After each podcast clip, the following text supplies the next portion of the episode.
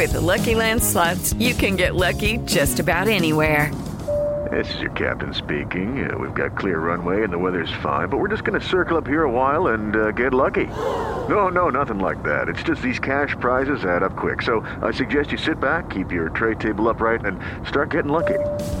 Play for free at LuckyLandSlots.com. Are you feeling lucky? No purchase necessary. Void where prohibited by law. 18 plus terms and conditions apply. See website for details.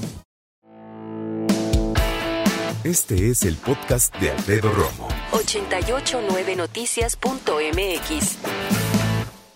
¿Cuántos libros llevas leídos este año? ¿Qué te gusta leer? ¿Cuál es tu libro favorito?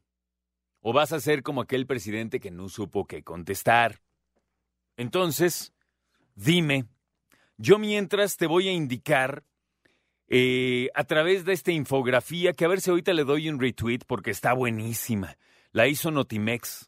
Y la verdad es que es, eh, es muy destacable lo que rescatan de Conaculta, de la UNESCO, de Fundlectura, de Caniem y del INEGI.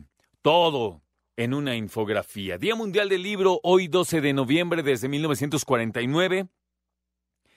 Y se hace, fíjate qué interesante, ¿sabes? Para conmemorar el nacimiento de Sor Juana Inés de la Cruz. Esa que una de, una de las mujeres más reconocidas de la República Mexicana y que tenía un estilo verdaderamente fuera de serie para escribir en su tiempo. Una mente brillante, la de Sor Juana Inés de la Cruz. ¿Alguna vez te has sentado a leer algo de Sor Juana Inés de la Cruz neta? Yo apenas hace unos años, ¿eh? antes era así como, ah, sí, Sor Juana, la de 200, porque lo único que te importa es que está en, la de en el billete de 200 pesos, ¿no? Está en Sor Juana, es lo único que hace referencia a esta mujer. Pero la verdad es que es una cosa, se requiere de mucha mente, de verdad, para poder leer a Sor Juana Inés de la Cruz. Ok. En México, ¿sabes cuántos libros se tiran al año en México? ¿Se producen, se construyen, se fabrican? 330 millones. ¡Millones! Y eso que México es de los países que menos leen en el mundo. ¿Sabes cuántas bibliotecas tenemos en México? Incluidas las de universidades y todo. 3.570. 3.570. Hay buenos que hay países que tienen más, sí, pero es que acuérdate que las bibliotecas, como otras cosas, no se miden por el tamaño del país, sino por la cantidad de gente y cómo están distribuidas, ¿no? Es muy importante. Ahora, hagamos una pregunta justa. ¿Hace cuánto que no vas a una biblioteca? La verdad, yo tiene muchísimos años. Es más, creo que desde que se inauguró la, la biblioteca Vasconcelos, creo que desde entonces no me paro en una biblioteca. La verdad. Digo, yo leo mis libros y ahora oigo también libros, que ya esto del audiolibro leído e, e interpretado por sus autores es muy popular y es muy práctico, pero bueno, dejémoslo ahí. Ahora, dicen que hay 5.700 lugares dedicados a la producción de libros. 5.700 lugares, fábricas, si lo quieres ver así, de libros.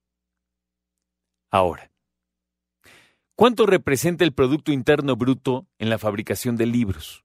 La producción de libros, pero también de todo lo que tiene que ver con lectura. Entonces, unen libros, periódicos y revistas. ¿Sabes cuánto ocupa del Producto Interno Bruto? Del 100% del Producto Interno Bruto, ¿cuánto dirías que tiene que ver con los libros, las revistas y los periódicos? El 5%. Solamente. O sea, no gastamos en eso. Simplemente piénsalo.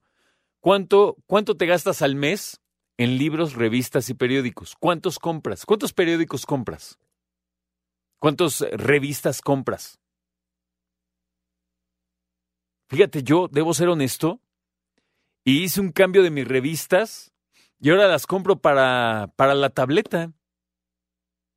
Porque también debo decir que las revistas que yo compro, si las compras así, digamos, eh, en las tiendas de los puestos de revistas y las tiendas de conveniencia para revistas, cuestan una lana. ¿Sabes cuánto costaban las revistas últimas que compré? 175 pesos. ¡Una revista!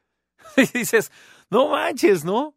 Si no fuera porque me ilustraba un buen en motos, en bicis, en computadoras, y además, bueno, son estadounidenses, ya sabes, pero sí, 175 varos, espérenme, o sea.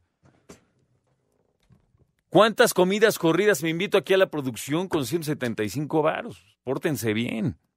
Bueno, 5% del Producto Interno Bruto, libros, periódicos y revistas. Ahora, hay 3.600 acervos y lugares que fomentan la lectura. Yo recuerdo con cariño, hijo, aquí voy a delatar cuántos años tengo, pero recuerdo con mucho cariño cuando iba a hacer mis investigaciones para la universidad, desde la, la, Biblioteca Nacional, ¿no? Eh, que es preciosa y que es muy útil, pasando por otras universidades y claro, en donde yo estudié el TEC de Monterrey, que vas y entonces ibas a sacar la ficha. Ya después se modernó, se modernizó, perdón, la cosa ya por la computadora, pero ¿sabes cuántos terminamos usando estas plantillas transparentes? Ya ni me acuerdo cómo se llaman, oiga. ¿Microfilms? Creo que son microfilms, ¿no? Que metías como una, eh, una diapositiva, un aparato, y ahí venían las fotos de los, de los negativos de los periódicos. Y entonces decías, a ver, algo que hable sobre el petróleo en México. Y ya te salían todas las que... No era una cosa, era una investigación, no sabes, era un arte. Hacer un ensayo, un artículo era un arte.